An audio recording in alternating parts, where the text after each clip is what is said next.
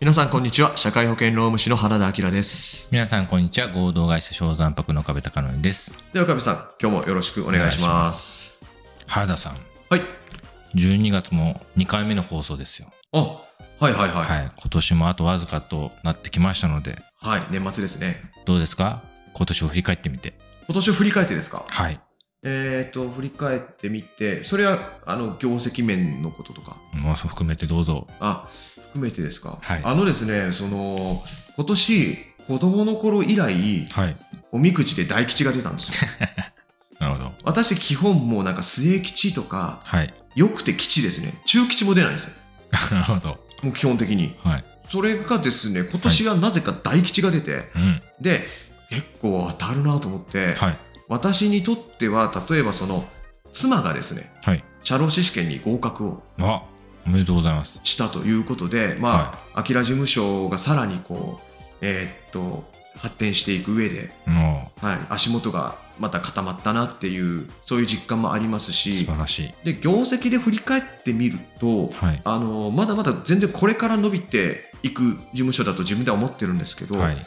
今年の伸びもなかなかのものがうんうん。ありましてなんか嫌なやつみたい ですけどい大丈夫ですかこれ大丈夫です。大大丈夫ですか真実なので大丈夫。ええあのー要因としてはやっぱいいくつか分析したんですけど、はい。あのーまあ、単価の高いお仕事が増えたなとはい。いうのがまず一つあるのもあるんですあのそれもあるんですけど、はい。ありがたいのがもう本当にあの顧問先様が、はい。あの結構、あの増えまして、はい。はい、それが大きかったですね。うん。なうるほど。んで、えーっと、その要因としてですね、雲崎様が増えた要因うんうん。として、えっと一つ、これもまた自分なりに分析したんですけど、はい。社労士の必要性について、うん。割と説得力のある答えを用意できるようになったなって、うん、なるほど。はい、いうのがありましてですね、うんうん、よく言われるんですよ、社労士って何する仕事なのとか、うん。うんうんうん。あ、の、まあ、修行あるあるだと思うんでそうですすが、ね。うんうんあの、で、それで、社何する仕事なのっていうのもあったし、う んえっと、税理士は必要だけど、社労士はね、うんみたいな会社さんもあるわけですよ。そうですね。うんで、そういった中で、いや、そういったところに対してですよ、うん。うん強く主張することはしないわけですよ、別に。はあの、いやいや、社労士も、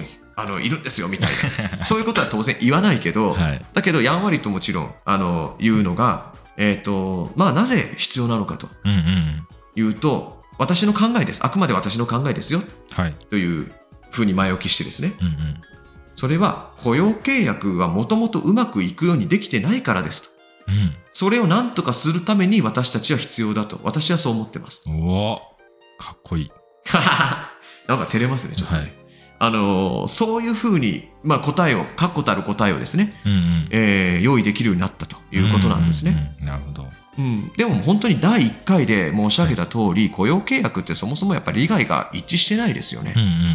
あのー本当に3つほど挙げましたが、はい。頑張る人が損をしやすい、うん仕事が増えるのを喜べない、うん会社にお金が残りにくいと、うんこの3つですよね。うんで、まあ、これは全部そのお金イコール時間っていう、その雇用契約、まあ、最大の特徴に起因するものだとうん。うんうん。いうのがありますから、で、まあ、その第1回で私、あの雇用契約をですね、あうのんスーパーに売ってる生牡蠣に例えたと思うんですよ。はいはいはい。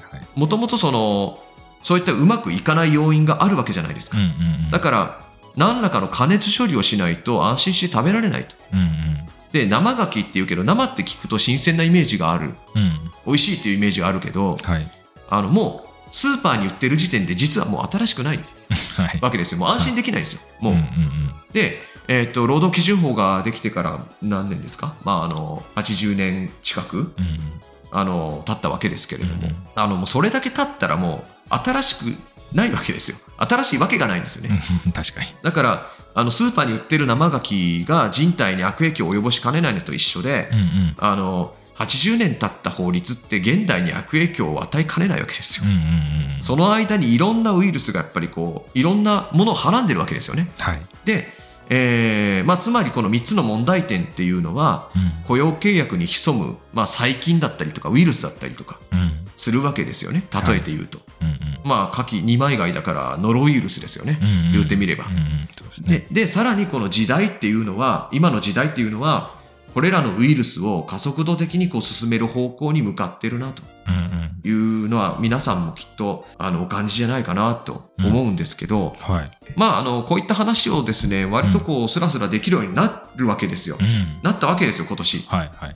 そうすると、うんあのほとんどの経営者さんがうん。言われてもう言語化していただいてありがとうとうんうんうん。いうふうに言っていただくわけですよ、うんうんうん。本当そうだよねとうんうん。雇用もう雇用に問題点があるんだよねっていうことにもう気づいてくださまあ気づかれて、うんそれでなんかもう半ば感動して契約を結んでいただくみたいな方もいらっしゃってなるほど。今年だから楽しかった ですよ。まあちょっとね今振り返るのもいかがなものか、うんうんうんまあねちょっと早いかなと思うんですけど、はうん、だけど大吉にふさわしい年ではあったんですい。なるがほどね。で、はいそのきっかけを与えてくれたのがですね、うんうんうん。あの去年の12月に加入させていただいたはい。雇わない株式会社、あそうですね。確かに。はいまあ、岡部さんには井の一番に報告させていただいたんですけど、はい。名刺をもら名いました刺も渡しまして、はいあの自称型名刺ですね、はい、なんあか面白いんですよ。れ面白いそう、はい面白いんですよ、うん。うん、そうもうあれはもう本当にもうすぐねやっぱインパクトが強いんでそうですね。名刺なんですけど、中にはいミニ冊子ですかね。その本みたいになってるんですそようね。。そうそううそううん。そうなんですよいやもう本当に感動しましたけどあれ届いた時にうん。名刺って書いてあるんですよ段ボールに、はいはい。段ボールで届いたんですけど普通名刺って段ボールで届かないんですよ そっか、確かに。確かに。で段ボールで届いたからうわこれえ1万ぐらいあるみたいなああ、すごいですもんね。だって100部でこれぐらいじゃないですかうん、これぐらいってこれぐらいって言ってまあまああのお岡部さん には見えてますけど、でこれが100ぐらいないとあの段ボールを使うあの意味がないというか、うん。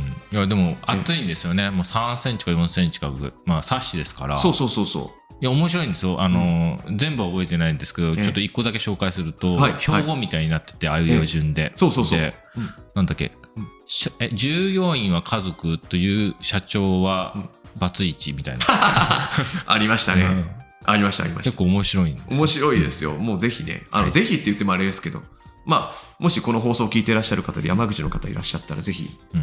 雇わないの名刺ちょうだいってうん。お声かけいただければ僕の本棚に並んでますよ。あそうそうだから名刺の保管っていうか 本棚に並ぶんですよねあ本棚れに並んでます、僕は。そうなんですよ、はいそうそうそれがなかなか面白いんですけど、はいでですね、はいちょっと雇わないについてうんうん話していきたいんですけど、まず立ち上げのメンバーの方うん。を簡単に紹介させていただきたいんですが、はい。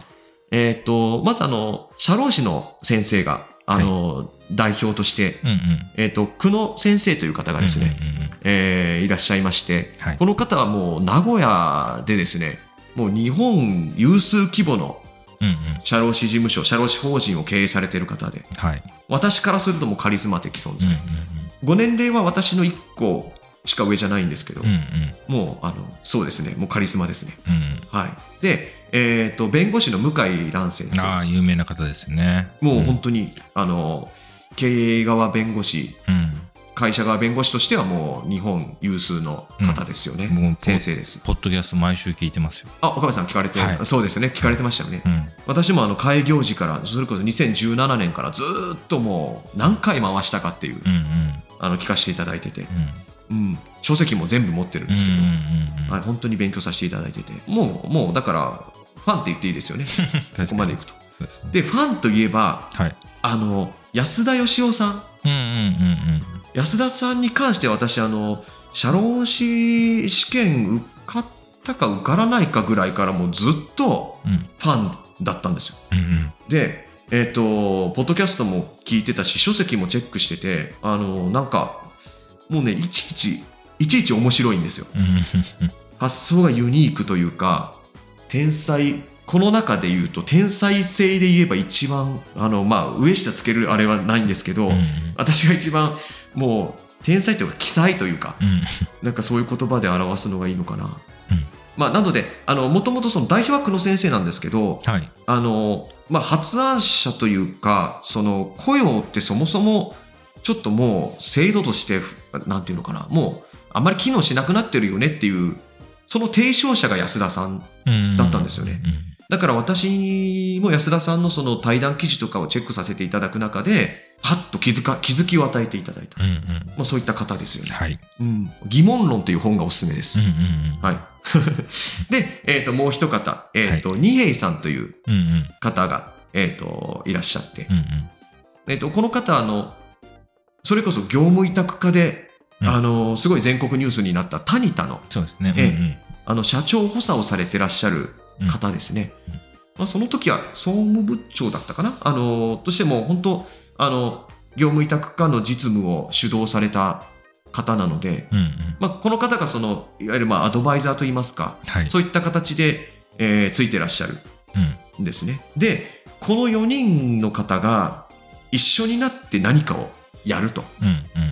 いうことで、もう私その時点で絶対何か関わりたいと思ったんです。はい。あのーもう反社会的なものでなければです ね。ま あありえないですけどあまあありえないですけど、その中身がそういうものでない限りはもう絶対参加しようって思ったというか、は気がついたら申し込んでたんですよ。い。なるほど。うん、もうなんか夜眠たい時の朦朧としてた時にポチってたんですよ。うんうんうん。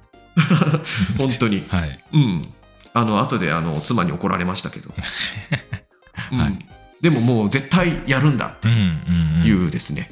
えっ、と、そう、それでまあ刺激も欲しかったし、うん何よりやっぱその、ちょっと恥ずかしい話なんですけど、うん。はい。私まだ開業してその時で5年ぐらいで、えっ、と、まあ伸びて当たり前なんですよね。この時期っていうのは。んんんうんあの売り上げとか伸びて当たり前なんですけど、うんちょっと伸びが緩やかになってたんですよ。うんうんうん、なんか落ち着きつつあるとうんうんうんうんいう感じで、で、それはまあいろんな事情があって、その私一人に業務が集中してたとか、うんもういろんな事情があったんで、うんあの、伸ばそうと思えば伸ばせたは伸ばせたんでしょうけど、だけど、ちょっと、あの、伸びが、あの、角度が緩やかに。まあいい意味で落ち着く時もあるんですようね。ん。あのそのええ切羽詰まったはい。やらなきゃじゃなくて、えまあこれはこれでうまくいってるみたいなうん。悪く言えば小さくまとまっちゃってるっていうそか。うそうそうそう、うんその小さくまとまってるっていう、だからまあ小さくても生きていけるじゃないかと、うんねわかりますわかうります。んいうまあ小さくてもこれぐらいは稼げるんだっていうのと、うんうんなんか俺小さくまとまってないみたいなそそうそうこのせめぎ合いがありますよね。ありました、うんうんでその時期にこの雇わないを知って、うん気がついたら申し込んでて、うんあのーお仲間に加えていただいたっていうのが本当ですよね。ありまして、うんうんで、あのー今年の伸びに関してはもう一重に雇わないへの参加が間接的なんですけど、うん要因としてはやっぱでかいなっていうのがうんうんあります。で、あのーいろいろ要因としてあるんですけど、うんあの勉強会とかやるんですけど、うんうん自分よりそのはるかにこう先を行ってらっしゃる方はい。あの方とお話しすることができるんですね。うんで時には1対1でお話まあ最初の方だったんですけど1対1でもお話しさせていただいて、うんうんうん、久野先生ともさせていただいたし安田さんとお話しさせていただいた日は寝れなかったですね、ああ直接お話しされたんですね。あのズームだったんですけどへえもうなんか前の日も寝れなかったですその日も寝れなかったんで、うーうんんあの日だけなんかちょっと若者になってましたねはい。少年か少年になってました はいなるほど。そうですねだからまあそういうなんか売り上げが上がったというか、うんうんあの急にやっぱ角度がまたついたわけですようんうんそれはもう雇わないへの参加っていうのはでかかったですねうんうんうんうん、あの刺激を受けたしアドバイスも全部素直に聞けちゃうのでうんだからああのーもっとホームページちゃんとやろうとかですね具体的に言うと、はいはい。うん、あと計画を立てた方がいいいいよとか、あのしっかりと、まあ、小さいなら小さいなりにうん予算とかも全部決めた方がいいですよっていうアドバイスを受けてその通りにやって、うんううんん、そしたらなんかやっぱ結果が出るもんで、ううんん、すごいそれはもう本当足向けて寝られないですよね。うんなるほどどね。っち側が東京なのか分かんないです けど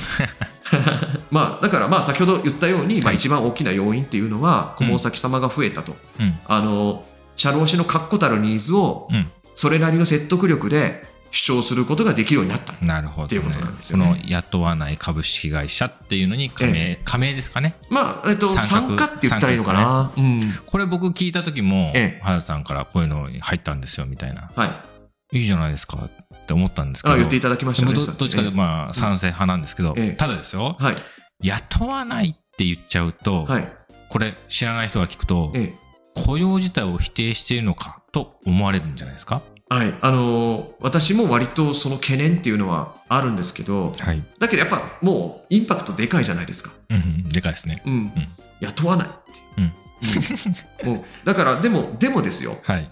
あの雇用を、実はです、実は雇用を否定してるわけでは全くないうんうん。わけなんですよね。で、あの、社労士の先生が参加されてるわけですから。確かに。雇用をなくそうってしたら、自分の仕事全部なくなっちゃうじゃないですか。確かに。だからそんな、あの、なんていうんですかね、そういう雇用を全否定するってわけじゃなくて、むしろもう分かってらっしゃるわけですよ。 なんなら、久野先生めっちゃ採用してますからね。あーご存知ですよね。はい、はい。うん。そうです、そうです。あ、そっか、向井先生のポッドキャストで。そうですね。う久ん野先生おっしゃっ採て用ましたよいねっぱいしてるっていう。そうそうそうそう。だから今年は50人いくんだみたいなこそとうをそしてうそうそうそう。めちゃくちゃ雇用してんじゃんっていうのはありますけど、でもでも、あの、私も曲がりなりに小さいなりに社労士事務所やってますけど、うん雇用からは逃れられないですよ。あそうなんですよだからええ僕いいじゃんって言ったのは雇用するなって意味じゃなくて、ええまあ、ちょっとまともに言うとははい話が長くなるんえで、えあのはしょって言うと、はい。雇用をするという選択肢の前にちゃんと考えましょうっていうのが重要だと思うんですよ。でちそうそうそうそう小さい会社だってもええ生産性上げるために今の従業員をどううまく使っていくかとかどううまく働いてもらえるかってことをまず考えないとはい。人手不足だじゃあ採用ではないでしょとうんだから雇わないくらいインパクトがある考え方をしてはい。その上で、やっぱり雇うのが必要だと思えば、やっぱり雇うはいいと思うんですよ。はい。はい。うん、雇っちゃいけない株式会社じゃないっていうことあで。そういうそういうことはです。もうはい本当に、ここまで理解度が深い会社様っていうか、社長さんっていないです よ。い。もう本当に、あの、前も申し上げたんですけど、本当、優秀だな って、あのね、ご本人前にして言うのもはいありがとあうございれますどうかと思うんですが、思いますよね。まあ、うちも採用してますからね、どんえどえんもちろんもちろん、もう今年も逃れられないですもんね、業種的には。はい。だですし、もんね今年もどんどん採用してますし、ええまあ、原さん言った通り、はい。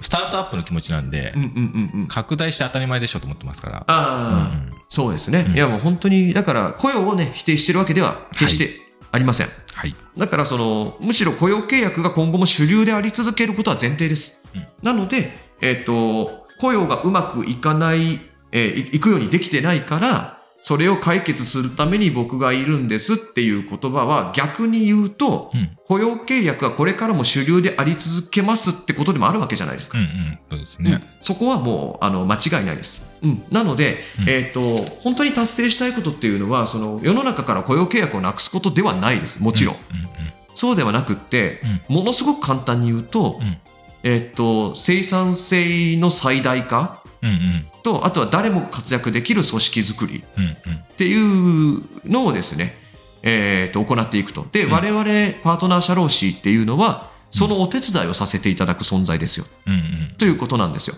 で、その、例えばその生産性を最大化するということを考えたときに、うん。それって雇用契約だけで果たして達成できるものなんですかっていうう。ん。なるほどね。ええそういうことです。うん、そうですよね。で、まあ、人と業務、両方の観点も必要になってきますもんね。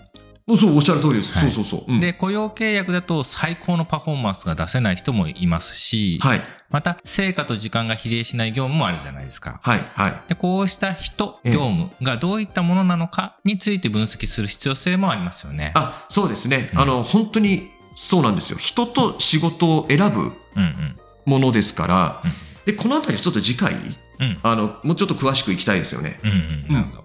はい。で、まあそうですね。具体的なイメージとしては、まあその全員が雇用契約っていう状況から、まあ、一部業務委託にするうんうん、うん。というようなそ感じに落ち着くことが多いんじゃないかう。なと思うんですね。うだからまあ8割9割ぐらいはでも雇用契約で基本は残るとんうんうん。うん思います。うんうん。うん、だから全員を業務委託化するっていうのは、うんまあそれはそれで非現実的だし、うんうんあの評判が落ちるリスクはあります。うんうん、社法逃れじゃねえかみたいな。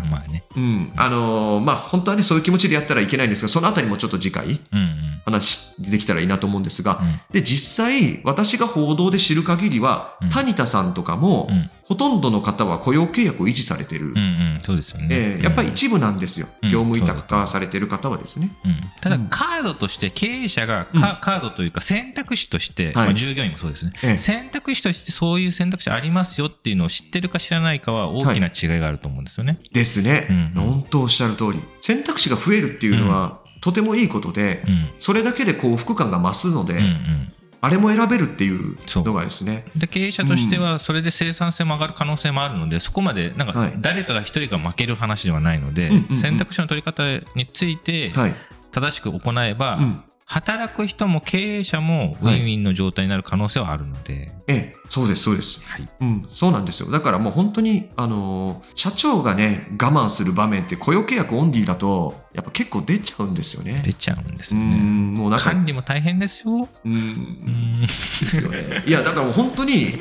なんか自己犠牲的な話をされる社長がやっぱ増えたなっていうのが、ここ数年の、うんだと思いますね。俺があれもやらない件みたいなですねう。ん、そうです。だからもう本当にこう、社長もにっこり、そうですよ。ええで、働く人も、ええまあ幸せっていう言葉はあんま使いたくないけど、宗教っぽいんで。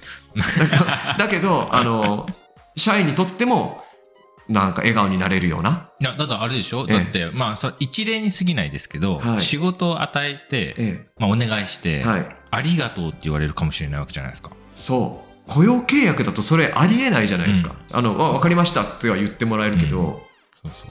えそれその仕事するからじゃあ特別に手当とか出るのって言ったら出ないケースの方がほとんどでしょ。まあ、だ出ないですよね、うん時間内であれば。ですよねあいつ辞めたからあれもやってって言っうん。て。うんうん優秀な人がバカ見るみたいになるじゃないですか。そうなんですよね。そう。だからまあそういったことでですね、はいあの退職でもされてしまうとですね、うん。うやっぱりまあ大ダメージだし、うん。ん、誰も幸せにならないんでですね。 そうですうね。ん、なので、えーそういったことも、えー劇的に減らせるんじゃないかなとうん。いうふうに、まあそういった可能性を私はこう雇わないに感じてはいますし、うん。うん。うんう。ん、あと、そのはい新しい視点だなと思うのが、はい。契約形態がですね、個人のパフォーマンスだったり業績に影響を及ぼすってうん。ういんう、。あのなんか育成なんていうか教育育成教育体制とか、うんうんそういったんじゃなくっうん。うん。て、うんあの契約形態だとうん。うん。これ新しい視点じゃないかなと思いますよ、うん。うん。そうですうね。んだから雇用契約と業務委託契約のそれぞれの分析をしていくと本当に面白くっうて、ん。うん。これってこういう人合っててこういう人合ってないよねみたいな、うんうんあの、それ考えていくと、そうですね、この人は業務委託にした方がパフォーマンスめちゃくちゃ上がるよねっていう人だって出てくるし、うん。うんこの人は雇用のままで頑張ってもらった方がいいよねっていうのも当然うん出てくるんで、うん。うん。うんだけど、そういったことまで考えてうん、経営するほど、まあ、暇じゃなかったりするわけじゃないですか。うん、まあそれも経営ですから考えないといけないんですけどね。本当はすいごい大事なことなん ですけど、重要度は高いことだけど、うんうん緊急性がそんなにね、うんうんあることではないので、うんうん、で、まあ、私からするとまあアドバンテージなのはこういう考えを持つ社労士もいないなとうんうんうんいうふうに思ってるんですね。うんということではい最後なんですけどはい雇わない株式会社ですでではですねはいあのパートナー社労士を募集してましてで、えー、と各県1人ですあだから山口はもうダメですああのの山口はもう原田山さん口はもうしか私しかいないオンリーワンもですねうそうですそうですはい、まあ、そこも一つあったんですよなるほどいや上手でしょだから集め方 がこれは独占禁止法にそうそうそうそう。集め方上手なんですよ。うんなんか、あの、特別感がね。そうですよね県、うん県一人で、あ、山口県一人しかいないと、うんうんううんんいうことでね。はいはい。なので、あのーこう、次世代を見据えたうんものだと思ってるんですよ。私、うん個人的には。うんうんだから、次世代対応型の社労士を一緒に目指しませんかとうんいうことで、えーっと、まあ、勉強会とかもとてもこう、ためになりますし、やっぱはい結果出してらっしゃる方が、うんうんあの、お話をたくさんしてくれるんで、はいあのまあそうですね、聞いてくださってる方の中に社労士の方いらっしゃるか全然わかんないんですけど、うんうんもし聞いてくださってたら、はいご一報いただけるとうんうん嬉しいなと、その辺祈りつつ、えー今回の放送を終了させていただきます。はいどうもありがとうございました。ありがとうございました